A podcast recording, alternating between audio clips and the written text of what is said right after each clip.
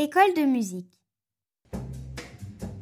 Et tu vas à ton cours de guitare? Ben non, pas aujourd'hui, on est dimanche. Eh oui, on est dimanche 17 juillet 1440. Nous allons voir arriver le dauphin, futur Louis XI, et son père, Charles VII, avec qui il est en conflit.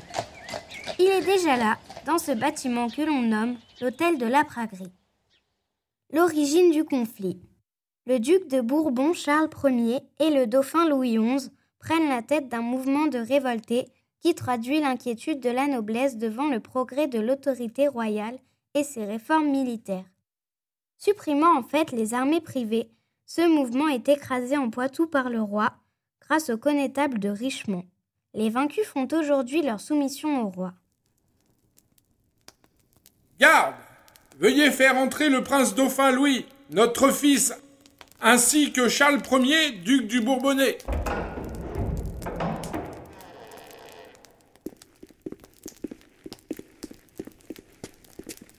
Louis, nous vous écoutons, car ainsi l'avons-nous décidé.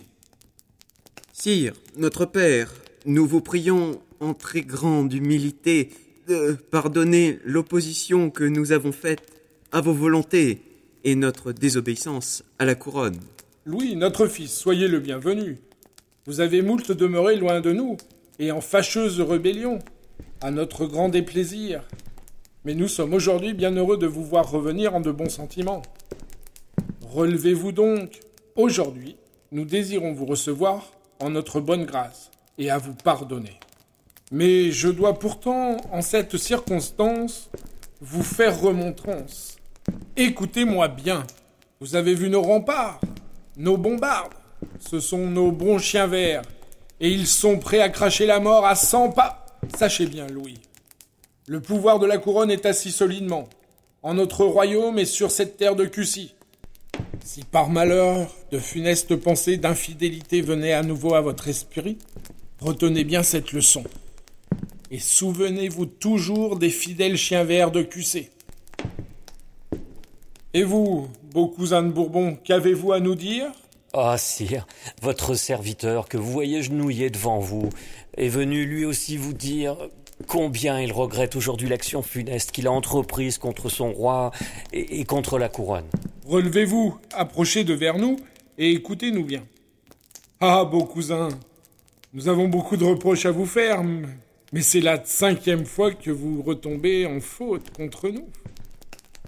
Cependant, notre indulgence veut bien à vous aussi pardonner en ce jour vos erreurs, mais gardez-vous bien de ne jamais retomber dans les mêmes fautes. Oui, sire.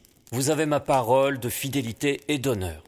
Sire, j'ai une autre requête à vous présenter.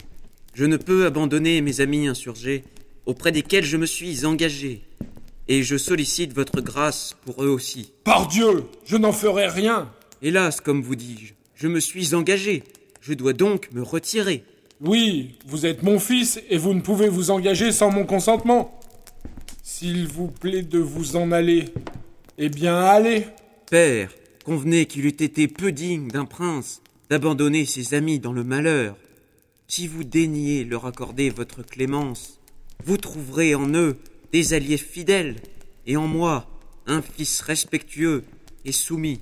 Et en moi, sire, duc du Bourbonnais. Soyez assurés que je serai un vassal fidèle. Tout cela est bel et bon. Je vois votre repentance.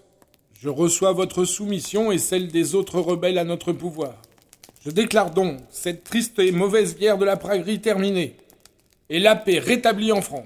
Ce, aujourd'hui, et depuis notre bonne ville de Cussy.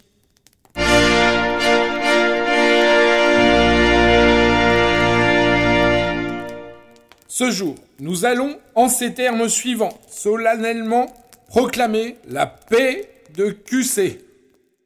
L'entretien a lieu dans l'hôtel Jean de la Borderie. Aussi appelé Maison Belot au XIXe siècle, il est classé monument historique en 1928. Aujourd'hui, la bâtisse qui compose l'hôtel Jean de la Borderie abrite l'école de musique depuis 1990 dans une partie de ses murs et place Victor Hugo dans le prolongement du bâtiment La Taverne Louis XI qui était son ancienne façade.